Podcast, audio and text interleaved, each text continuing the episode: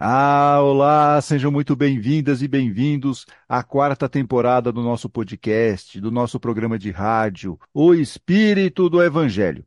Aqui é Antônio Campos e chegamos ao último episódio da quarta temporada. E nesse programa especial vamos analisar o ensinamento de Jesus, como nascer de novo.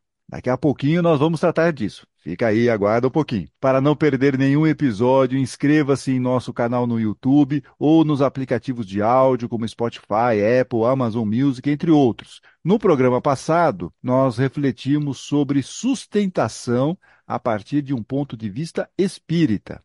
Vimos o significado da palavra sustentação, vimos também como fazemos para conquistar essa tal de sustentação e também analisamos dois casos interessantes de sustentação um que aconteceu no Evangelho e outro com o ex-jogador Casagrande. Aliás, essa do Casagrande foi muito interessante, bem impactante também. E vamos encerrar essa quarta temporada com um tema palpitante, como eu falei lá no começo. No último episódio da série dos temas palpitantes, nós procuramos responder a seguinte pergunta: Kardec está ultrapassado? a doutrina espírita já não responde mais às questões da atualidade. E aí nós vimos sempre aqui ao lado do colega Luiz Eduardo que a doutrina continua muito atual, mas precisa principalmente de uma modernização na linguagem das obras de Kardec e também uma atualização, uma modernização nos currículos dos cursos, para tornar tudo mais interessante para as pessoas que estão iniciando essa caminhada, ser algo mais didático, né? Entre outras questões que nós abordamos no programa. Portanto, fica aqui o convite, não perca essa discussão. Eu acho que foi um debate muito importante que nós fizemos aqui ao lado do nosso colega Luiz Eduardo. E no tema palpitante de hoje, nós vamos abordar a seguinte questão: como nascer de novo? Só pela reencarnação? Será que tem outro jeito de nascer de novo? É o que veremos a partir do olhar atento também aqui do Luiz Eduardo. Tudo bem, Luiz? Tudo bem. Olá, pessoal. Mais uma vez é um prazer estar aqui com vocês. Isso aí, último programa da temporada. Vamos fechar com chave de ouro aqui. E, obviamente, nós estamos aqui na época do Natal, então nada mais propício para nós discutirmos essa ideia do nascer de novo. E essa ideia do nascer de novo vem de uma passagem famosa do Evangelho que está apenas no Evangelho de João, no capítulo 3. E eu vou ler aqui alguns versículos só para nós relembrarmos essa passagem. No capítulo 3, versículo 1, começa lá. Havia um fariseu chamado Nicodemos, que era líder dos judeus. Ele foi procurar Jesus de noite, ou seja, meio escondido, para que ninguém visse, né? Ele disse: Rabi, nós sabemos que o Senhor é um mestre que Deus enviou, pois ninguém pode fazer esses milagres se Deus não estiver com ele. E Jesus respondeu: eu afirmo ao Senhor que isso é verdade. Ninguém pode ver o reino de Deus se não nascer de novo. Vou repetir. Ninguém pode ver o reino de Deus se não nascer de novo. E aí Nicodemos perguntou: Como é que um homem velho pode nascer de novo? Será que ele pode voltar para a barriga da sua mãe e nascer outra vez? E Jesus lhe disse: eu afirmo ao Senhor que isso é verdade. Ninguém pode entrar no reino de Deus se não nascer da água e do Espírito. A conversa entre Jesus e o fariseu Nicodemos prosseguiu aí mais um pouquinho, mas eu acho aqui que nós já temos o suficiente para iniciar a nossa conversa aqui. Para nós espíritas, a ideia mais comum é interpretar essa passagem como um aviso de Jesus de que temos vidas futuras e, obviamente, novas encarnações. E como ensina a doutrina espírita, em cada encarnação podemos melhorar um pouquinho, né? Pelo nosso livre-arbítrio, claro, né? Às vezes a gente pode ficar no mesmo nível, mas se nós nos esforçarmos um pouquinho, nós podemos ser uma pessoa melhor, um espírito melhor do que fomos uma encarnação é, anterior, até chegarmos a ser espíritos perfeitos. Ou, vamos aqui baixar um pouco a nossa bola, né? No, talvez numa próxima fase né, da atual em que nós estamos aqui nas provas e expiações, chegar pelo menos a ser um espírito mais regenerado. Mas será que essa é a principal ou única possibilidade no nascer de novo? O que, que você acha, Luiz? Olha, Antônio, a reencarnação está presente no diálogo de Jesus com Nicodemos, mas não de forma direta. Ela surge por interpretação o renascimento de água e de espírito, significando a retomada da experiência física, pois somos mais água. O renascer de água é reencarnar. e o renascer de espírito é evoluir, progredir moralmente.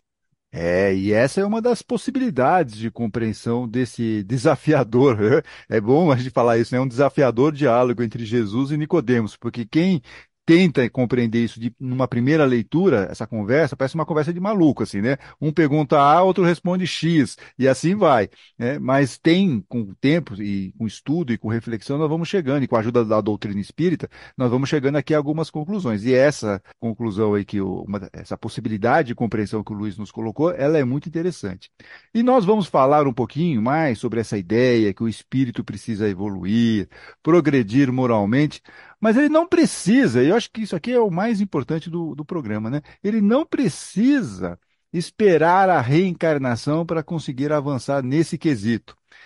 Mas daqui a pouco nós falaremos mais sobre isso. E é interessante essa explicação que você nos traz, Luiz, porque o entendimento sobre reencarnação na época de Jesus era um pouco diferente do que temos atualmente, não? Realmente, Antônio, a palavra reencarnação não se encontra nas escrituras, mas na cultura judaico-cristã. Entre eles havia o conceito de ressurreição, que é o que nós espíritas chamamos de reencarnação. As Escrituras não falam em ressurreição dos corpos ou da carne, mas em ressurreição dos mortos.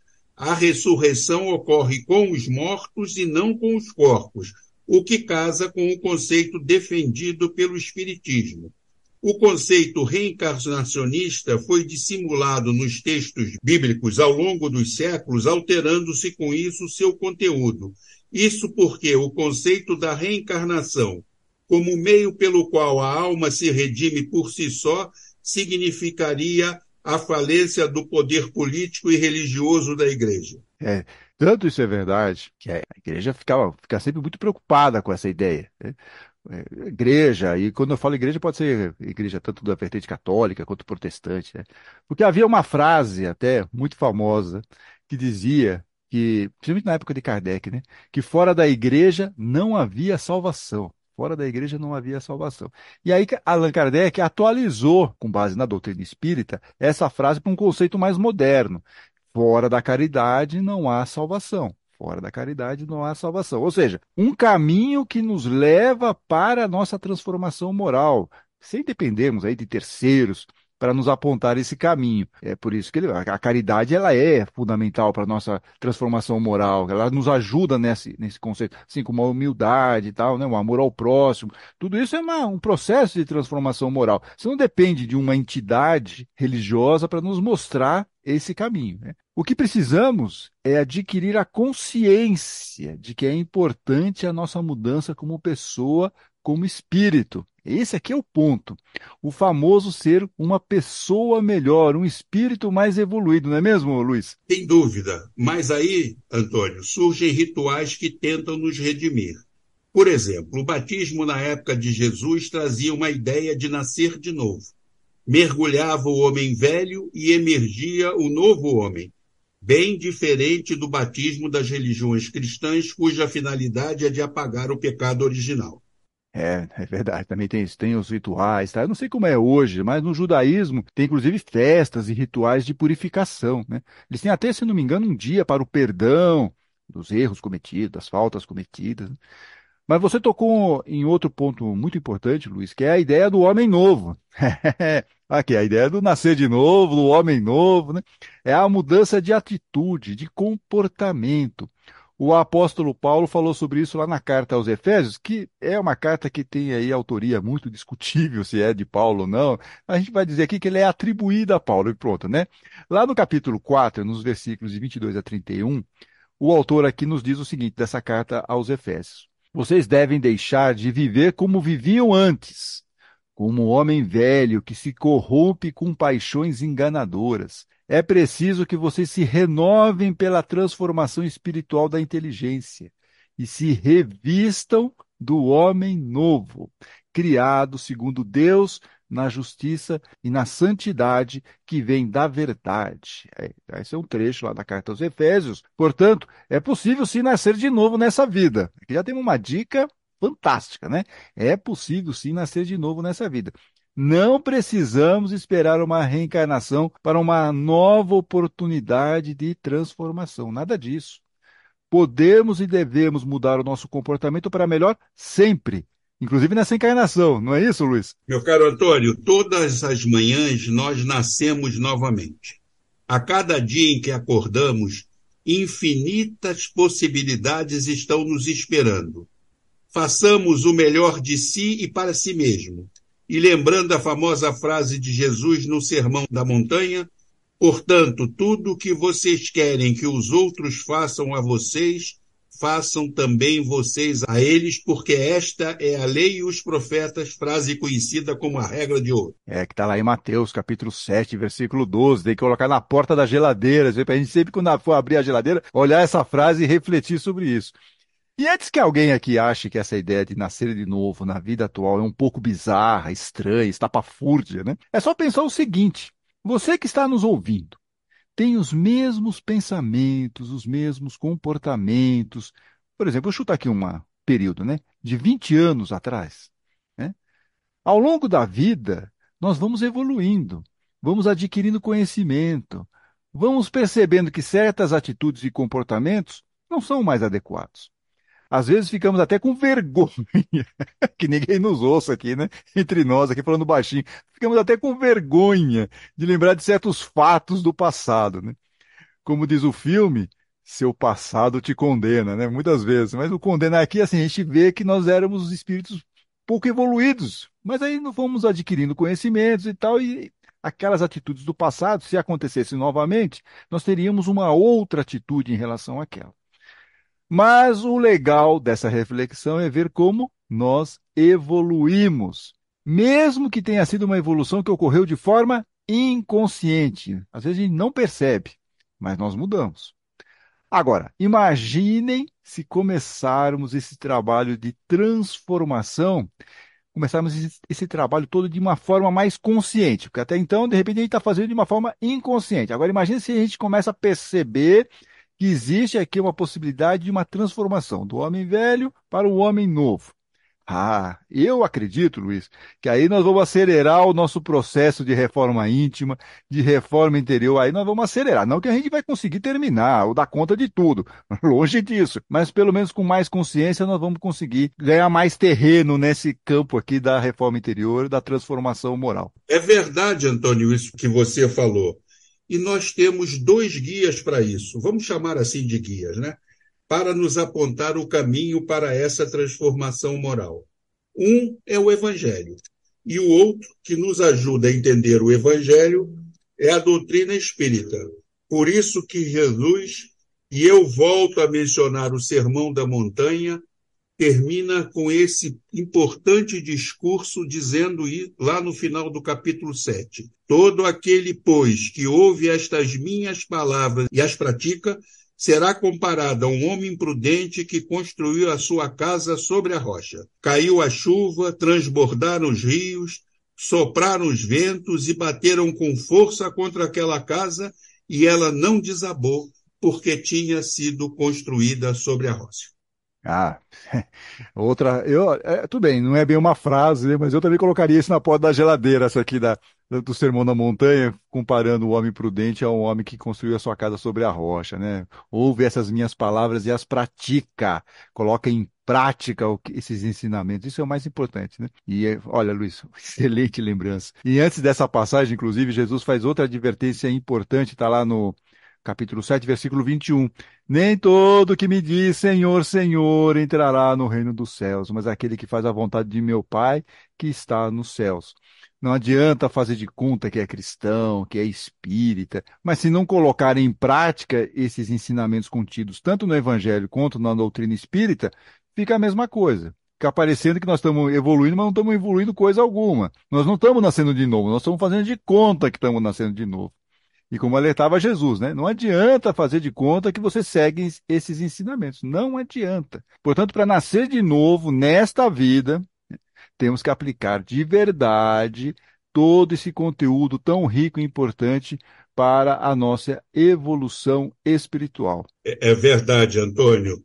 E tanto que São Francisco de Assis dizia: pratique o evangelho, quando tiver tempo, leia. Né? Aliás, essa frase do Francisco de Assis que o Luiz mencionou também é ótimo, né? Pratica o evangelho. Se der, leia, né, Luiz? Isso é uma coisa boa. Primeiro pratique, depois vai vendo lá. Né? É sensacional essa frase. E agora que estamos chegando na data em que comemoramos o nascimento de Jesus, que está bem próximo, que esta data nos dê inspiração para nascermos novamente, deixarmos o homem velho para trás e possamos nos revestir do homem novo, criado segundo Deus, como disse Paulo.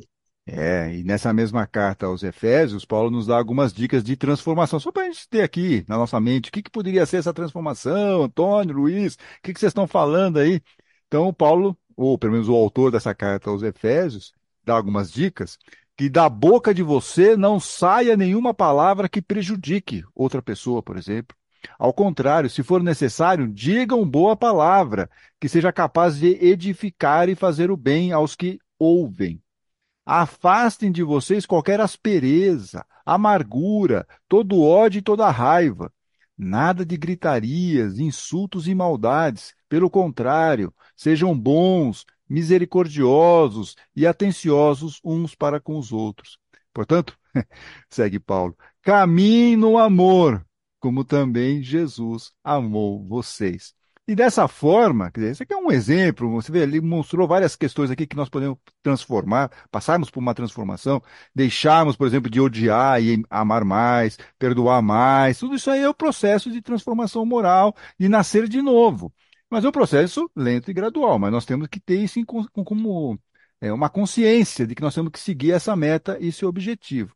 E dessa forma nós vamos conseguindo nascer de novo um pouquinho a cada dia, como bem lembrou aí o Luiz Eduardo agora há pouco no programa. Nós não precisamos esperar uma próxima encarnação, uma próxima reencarnação para nascer de novo.